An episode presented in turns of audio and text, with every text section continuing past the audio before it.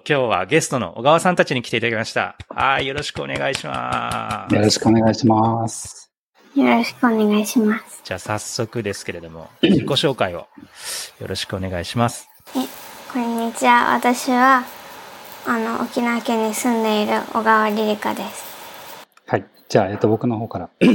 えっと、こんにちは。小川則文と言います。えっ、と、沖縄県の中部にある嘉手納町というところで、えっ、と、コーダー道場嘉手納を、えーやってます。一応チャンピオンです。で、コーダー道場嘉手納は2017年ぐらいから、えー、大体3年ぐらいですね、えーやっていて、最近はちょっとコロナの影響で半年ぐらいもうずっとお休みだったんですけど、11月に再開する予定で、えーやっています。はい。よろしくお願いします。よろしくお願いします。で、今回はですね、その、まあ、コロナ禍でもいろんな道場でいろんな作品が出ているんですけれども、この前、あの、まあ、道場キャスト、もしかしたらこう、キャッチアップしてる方だったら聞いたことあるかもしれないですけど、この前、コーダ道場コミュニティ向けに検本された、まあ、スクラッチで機械学習っていう本があって、まあ、石原さんが書かれた本があるんですけども、まあ、それはツールの話だったんですけれども、それを使って実際にいろんな作品を作ったっていうのがありまして、まあ、その中でも結構面白い作品、まあ、特に、なんていうんですかね、その、メディアとかコンテストとかでも高く表彰されるような作品とかも、あの、今回、出来上がったということでしたので、まあ、その話をいろいろと伺っていけたらなと思っております。はい。はいで、じゃあ、その作品が何なのかっていうところをですね、今回は、ご用意していただきました。お願いして。あの、僕も含めてですね、初めて、どんな作品なんだろうとか、まあ、あの、ご存知の方ももしかしたらいるかもしれないですけど、まあ、知らない方もいらっしゃると思いますので、まあ、改めて、まあ、その作品の発表等々をゲストの方に直接やっていただこうかなと思っております。じゃあ、お願いしてもよいでしょうか。はい。これから私の作品、ヤンバルクイナ危機一髪のプレゼンをします。こんにちは。私は沖縄県に住んでいる小川リリカです。沖縄ミックスインターナショナル小学校の5年生です。私は幼稚園の頃からプログラミングを始めました。週末は近くの海で泳いだり潜ったり、習い事でバレエをしています。沖縄県本島の北部にヤンバルクイナという鳥がいます。ヤンバルクイナは天然記念物、そして絶滅危惧種として指定されています。ヤンバルクイナは飛べないので、ずっと地面を歩いて暮らしています。ヤンバルクイナが減っている理由は、森林伐採、林道開発による環境分断などがあります。ヤンバルクイナが車にひかれてしまう交通事故も、今年は18件の事故が交通、すでに発生しました。私はこのヤンバルクイナが車にひかれるための交通、んひかれる交通事故を防ぐための仕組みを作りました。これはヤンバルクイナのキッキッキッという鳴き声が聞こえたらマイクロビットを使い LED を光らせます。この仕組みを使うことで夜から朝にかけて活動するヤンバルクイナの交通事故を減らすことができるようになります。このロボットを作るために使った機能は Teachable マシン、TM2 スクラッチ、マイクロビットなどです。このロボットは機械学習の音声認識を活用したロボットです。沖縄のヤンバルという地域は自然豊かな場所です。動物や鳥、虫など様々な生き物が暮らしています。この機械学習の音声認識を使った仕組みなら、それらの中からヤンバルクイナの鳴き声だけに反応することができます。最初に Teachable マシンでヤンバルクイナの鳴き声とバックグラウンドの音声を学習させ、そのモデルを作ります。そのモデルを、あ、次にそのモデルを TM2 スクラッチで使えます。その TM2 スクラッチでヤンバルクイナの鳴き声が聞こえたら、マイクロビットの画面を光らせると同時に音声で喋らせます。私が工夫した場所は4つあります。1つ目は機械学習でヤンバルクイナの鳴き声だけに反応するようにしたところです。2つ目はこれを作っていた時、外出自粛でヤンバルに音声を録音しに行くことができなかったので、YouTube でヤンバルクイナの鳴き声を探して学習に使いました。三つ目はマイクロビットの LED を使って遠くからでも見やすくしたというところです。四つ目はマイクロビットのスタンドを木で作ったところです。なぜなら森の中で自然に馴染むようにしたかったからです。難しかったところは、音声を学習させるとき、ヤンバルクイナとその他の動物の鳴き声やバックグラウンドノイズを細かく分ける必要があったところです。私はこの仕組みを実際にヤンバルクイナが住むところで使えるようにしたいです。そのためにまずはソーラーパネルで動かせるようにしたいと考えています。そうすれば森の中の電気のない道端でも設置しやすいと思うからです。Thank you for listening. ありがとうございました。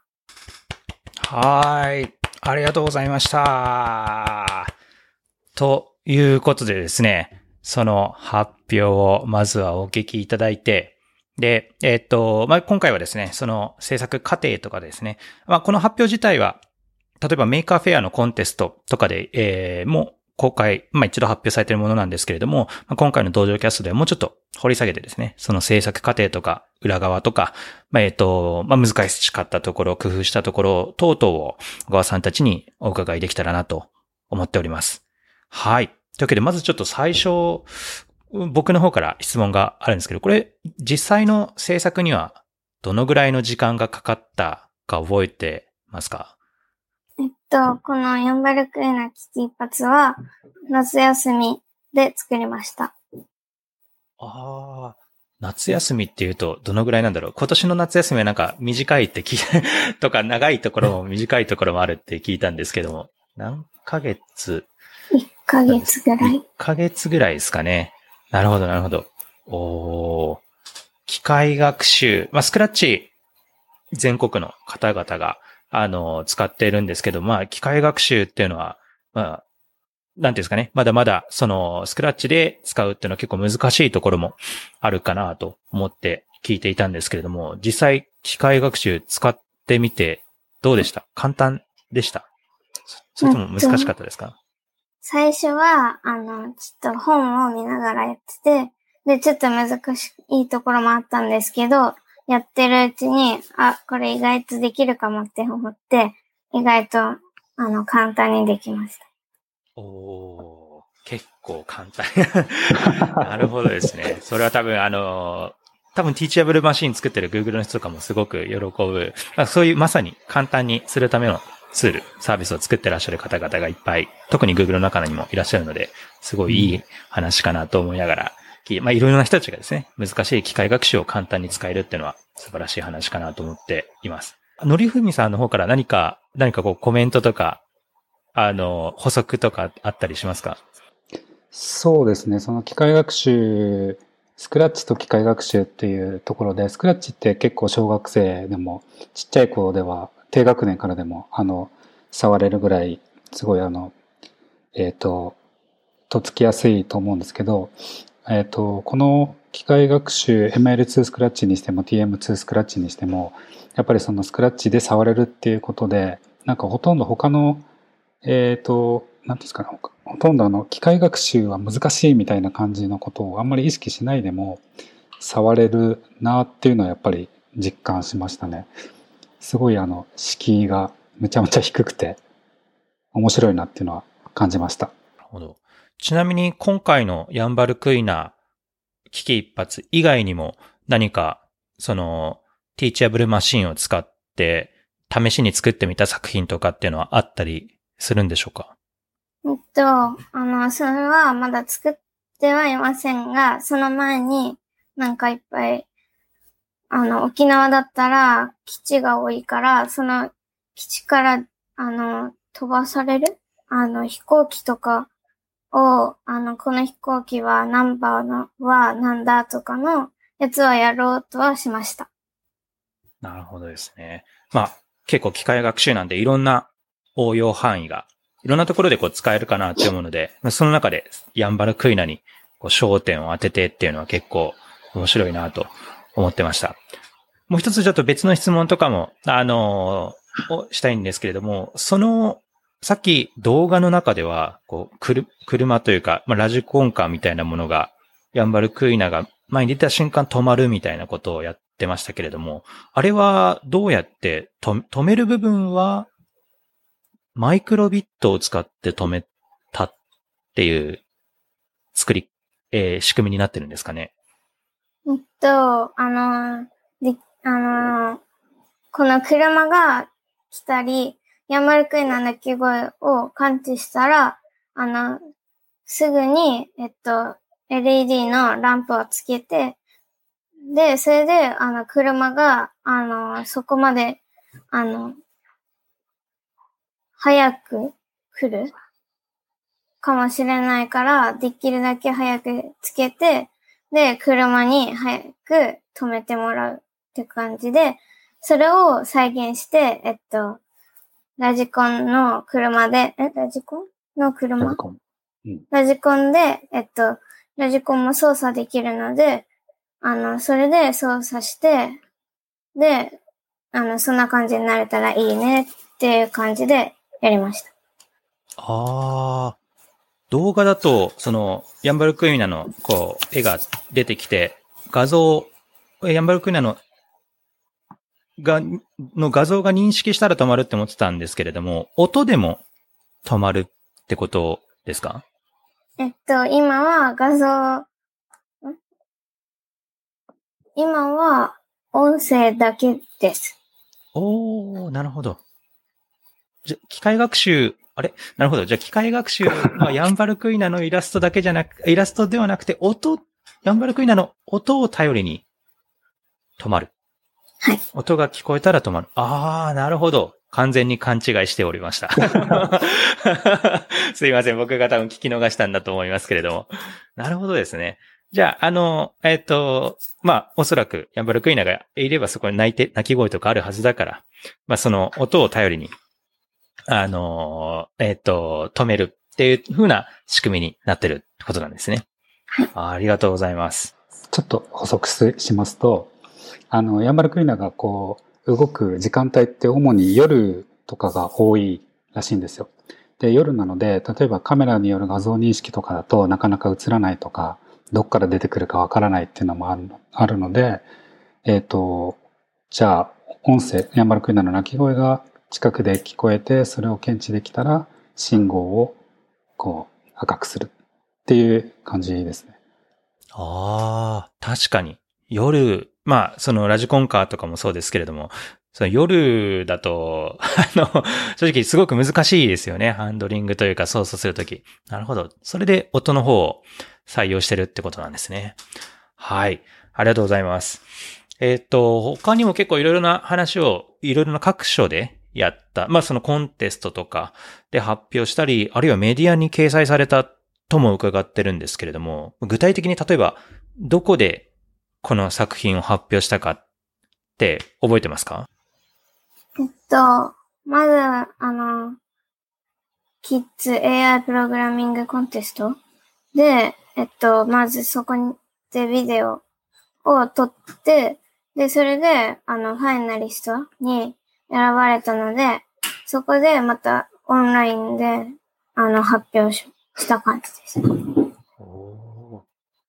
キッズ AI コンテストというのが。キッズ AI プログラミングコンテスト。な なるほど。え、そうするとじゃあもう、そういうふうな AI 系のの作品がたくさん出てたってことなんですね。まあ、それの中でもファイナルまで行ったっていうのは結構素晴らしいですね。おーほ、他にもなんか出してたりされました？それとも、キッズ AI コンテストぐらいですか？えっと、このヤンバルクイナの作品は、キッズ AI プログラミングコンテストだけです。なるほど、なるほど。その後、なんかメディアでも取り上げられたと伺ったんですけども、その取材とかがリリカさんの方に来たっていうことなんでしょうか？はい。ああ、どこの、なんかどういったメディアから取材を受けたんですか？えっと、沖縄の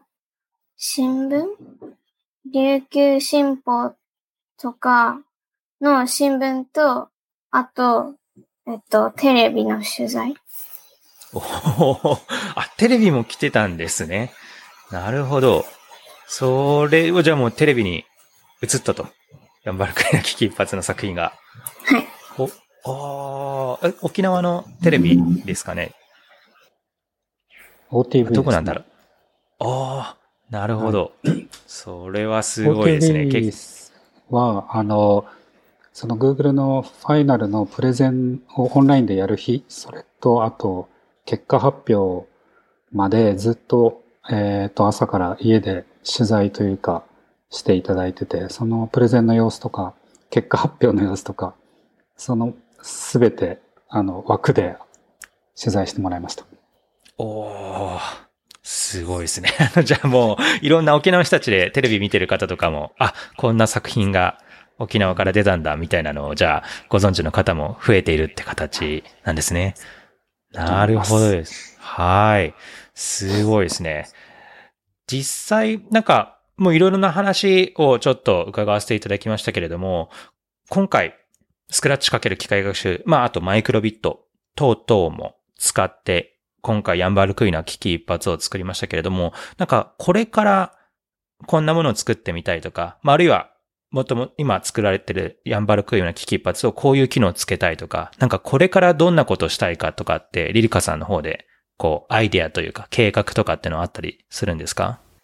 えっと、これから、えっと、一番最初に、あの、ソーラーパネルをそれにつけて、で、それで、あの、パソコンを森に持っていけないので、それをラズベリーパイでやって、で、マイクロビットのところは、もうちょっと派手な、えっと、リングの LED をつけたりして、で、えっと、マイクだけじゃ、あの、ヤンバルクイナが、あの、本当にいるかとかわからないかもしれないので、カメラとかもつけたいと思います。ああ、確かに。あの、例えば結構実際の車とかでも、なんか音だったり、カメラだったり、赤外線、まあカメラって言っても赤外線とか、いろんなセンサーをつけて、その危ないっていうのを、が感知したら止まるみたいなものがあって、実際やっぱり複数のこうセンサーというか、複数の音だけじゃなくて画像とかも含めて、なんか複数の方法で、あの、検知できると、より精度が上がるっていう話も、まあ、伺ったことがあるので、まあヤンバルクイナ危機一発も、よりだんだんこう、自動運転というか、そっちの方の でもこう、活用されてるような、いろいろなセンサーをつけていくという方向で、その時に、ラズベリーパイを使おうという話ですね。はい、ありがとうございます。なんかこう、いろんな、結構話を聞いてて、個人的には、なんていうんですかね、あの、スクラッチで機械学習だけじゃなくて、それをハードウェアとつなげるとか、もう、いろんなこう、できることの幅が、まあ、広がってる一例だなと思いながら聞いてたんですけど、なんか、のりふみさんの方からこう、ちょっと、こう、これや、実際に、あの、カデナの、カデナというか、その、こう、開発の制作過程とかを、おそらく身近で見ていらっしゃったと思うんですけれども、何かこう、はい。なんかこう、つまずいた時とか、例えばメンタリングする時とか、なんかおこう、お教えるというか、なんかこう、なんだろうな。まあ、うん、こう、うまく、うまく、こう、そういったところで、こう、機械学習の難しい部分とかっていうのを、こう、乗り越えるようにするためのなんか工夫とかっていうのも、のりふみさんの方でもされてたりはするんですか？うん特にそんなにあの、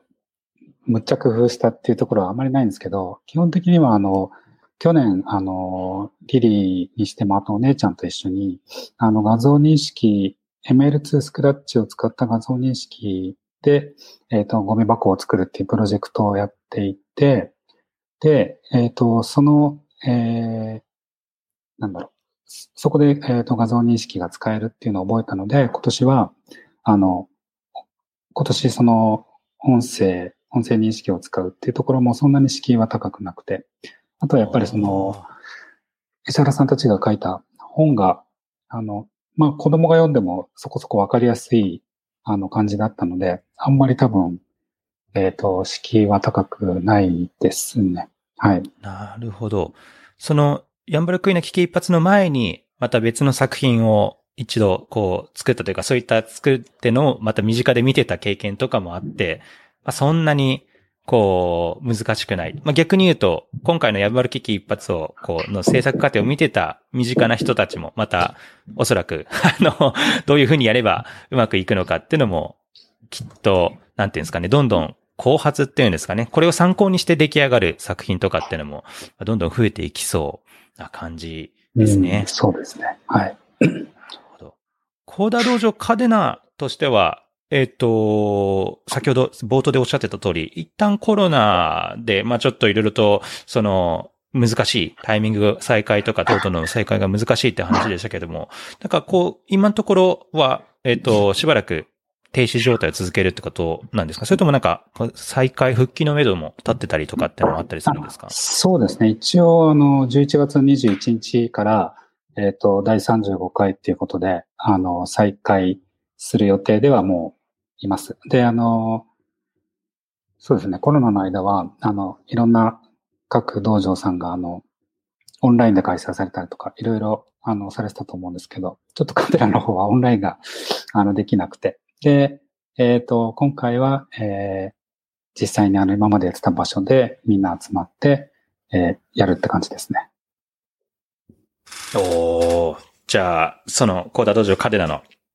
皆さんにも、こう、ヤンバル危機一発、ヤンバルクイナ危機一発の作品とかも、まあ、共有したり、作り方とか、はい、まあ一緒にワイワイして作れていけそうという形で、まあもちろん、あの、はい、なんていうんですかね、コロナも、こう、どういうふうな変化が起こっていくのかって日々変わっていくものだと思いますので、まあ、やっぱりこう、その状況に応じてなんか適切な判断するっていうのが、まあ、全国の道場さ、いろいろと工夫されてるかなと思うんですけれども、ね、あの、はい、うまくその状況がこう、できそうってなったら、なんかその作品のノウハウとかってのを、コーダ道場カデナの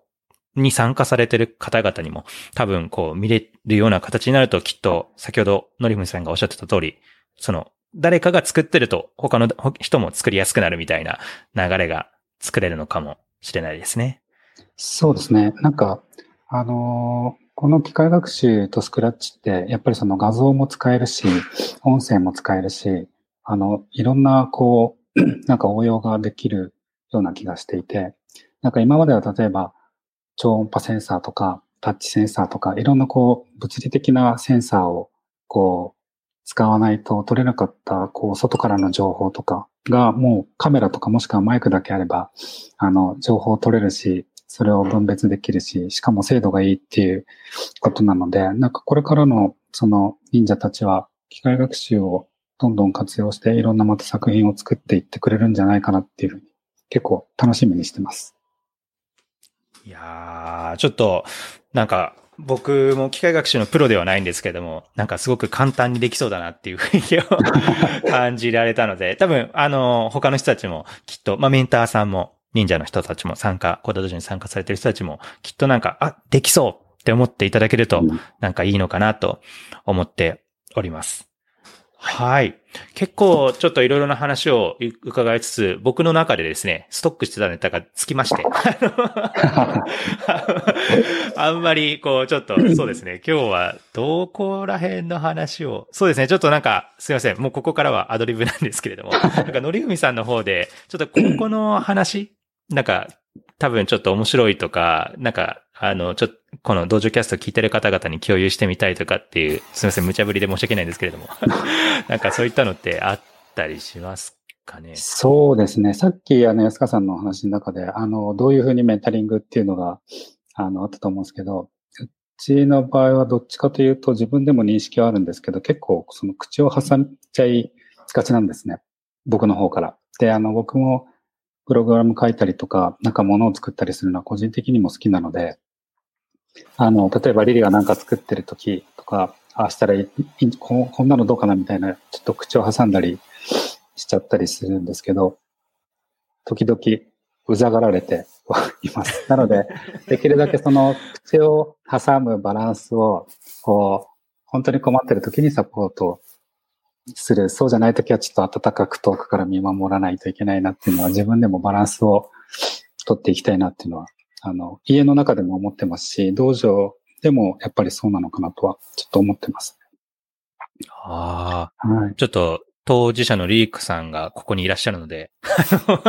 差し支えなければ直接聞きたいなと思ってるんですけど、何かこう、なんていうんですかね、アドバイスっていうのは、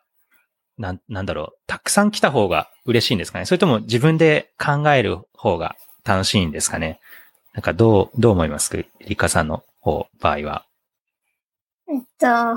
私は、あの、まず自分で案、提案、提案っていうか、自分でまず考えて、で、それで、そっからまたなんかいっぱい案、あの、いっぱいも、なんかこうしたらいいかなって思いついて、それでいっぱいなんか、その、作るものとかを、あの、いっぱい出して、で、そしてそこから、あの、家族とかに聞いて、で、そういう時にやるんですけど、その前にお父さんがどんどんなんか言うから、なんかね、うん。なるほど、なるほど。このタイミングがじゃあ、あの、あるわけですね。こう、はいここういう時に聞きたいみたいな。で、た具体的には例えば、なんか、リリカさんの方から直接聞くた、聞聞いて、聞いてみることもあると。で、その時とかはもちろん、なんかアドバイスが欲しいってことなんですよね、きっと。なるほど。難しいですね。あ のタイミングが。僕も時々言っちゃうことがあるので、その答えが分かってるというか、こう、これが間違、これ、これが多分うまく動かない理由だなって、その分かっちゃうと、ついつい言いたくなってしまうんですけれども、まあちょっとそこは抑えて、あの、のりふみさんがおっしゃってた通り、温かく見守るというのが、やはりこう、大事なんだなと、すごいこう、リリカさんからの直接のフィードバックも、あの、あり、すごい参考になりました。はい。ぜひ皆さんも聞いてる方もですね、もしなんか心当たりがあれば、ちょっとなんか考えてみるといいのかもな、しな、知れないなと思っております。はい。まあ、本当にネタがつきました。えー、なんかコメントとかがあれば聞きたいなと思います。まあ、そんなに長く、あの、やらなくてもいいのかもなと思っておりますので、まあ、き、きりのいいところまで話したら、一旦道場キャストは終わりにしても良いのかなと思ってます。まあ、長くて50分、短くたら、短かったら30分ちょっとでも全然いいかなとは思っております。何か、なんか、リリカさんの方から、まあ、ちょっと難しいかもしれないですけれども、その、これから、リリカさんの作品であるところのヤンバルクイナ危機一発や、作っ、これまで作ってきた作品を見て、全国の他のコーダー道場に参加してる人たちとか、もうきっと機械学習やってみようかな。スクラッチかける機械学習でやってみようかなって思うと思うんですけれども、なんかリリカさんからアドバイスとか、こうやるといいよとか、なんかコメント、アドバイスあったりしますか？うーん。なんだろう。わかんなかったら、え、最初に、あの、うん、これが知りたいなって思ったら、本とか、あの、その、なんていうの。それに詳しい人とかに聞いて、で、あの、まずやってみて、で、それでもわかんなかったら、あの、大人とか、なんていうのその、例えば、講座道場だったら、そこの先生っていうか大人の人とか、よく知ってる人とかにも聞いて、で、それで、まず、あの、なんていうの、めっちゃ深く考えるんじゃなくて、もうめっちゃ簡単なのをまず作って、そこから案を出したいんじゃないかな、と思います。ありがとうございます。はい。結構、あの、やっぱり、スクラッチ機械学習やりたいって方、まあ、興味あるって方はすごく多いと思うんですけれども、まあ、実際やっぱり、その、難しいかもなと思ってらっしゃる方も、まあ、僕も含め、ある、いると思うので、やっぱりそういった時にですね、やっぱりこう、先ほどの通り、あの、まずはちょっと本を参考にしてみる。難しそうだったら、例えばコーダ道場だったら、メンターに聞いてみる。等々をうまく、その、活用すると、うまくいきやすい、とのことでしたので、ぜひ、あの、ご参考になればなと思っております。はい。なんか、いい感じにあどうぞどうぞはい。えっと、そのさっきもそのセンサーとかいらなくて、その代わりに、あの、機械学習、結構新しいその情報のインプットとして使えるっていう話はちょっと、あの自分の考えとして思ってますって話なんですけど、あの、この機械学習、機械学習ってそもそも言葉が難しそうじゃないですか。でも、実はあの、すごい、あの、扱い方は簡単でできることはすごく多くて。で、この機械学習の,、M、あの ML2 スクラッチとか TM2 スクラッチ以外にも、あの、いろんなスクラッチに対する拡張機能っていうのが最近、あの、いろんな人が作られていて、あの、何ですかね。えっ、と、いろんなものともスクラッチが、えーパソコンの中だけじゃなくていろんなものとつく、えーつながるようにもなっているんで、なんかそういうところを、えーちょっとチェックして、えいろんな作品作りに活用してみたら、さらに面白いんじゃないかなと思うんですね。あの、スクラッチだけだと、どうしてもあの、やっぱりこう表現できる幅とか、あの、あると思うんですけど、それが今はもうかなり広がっているので、そこら辺はとっても面白いと思います。はい。はい。あの、コーダ道場の中でもですね、コーダ道場型と呼ばれる、あの、ページから今ちょっと、えっ、と、えー、っと、URL も貼りますけれども、あの、全国のコーダー道場、まあ、機械学習の件も含めましてですね、あの、全国のコーダー道場の人たちが、あの、作った、まあ、簡単な、えー、っと、教材というか、まあ、学ぶ本みたいな、まあ、簡単なドキュメントみたいなのがまとまっております。ので、えっ、と、もし、そうですね、あの、ここら辺の情報とかも含めてですね、あと、書籍、あの、今回だったら、あの、オライリーから出版された石原さんのスクラッチ、えー、かける機械学習の書籍等々もありますけれども、まあそういったものをぜひちょっとご活用していただくと、より皆さん、いろんなスクラッチの、その、拡張機能というか、まあスクラッチでいろんなものをつなげていくってことができるかなと思いますので、ぜひ良ければチェックしてみてください。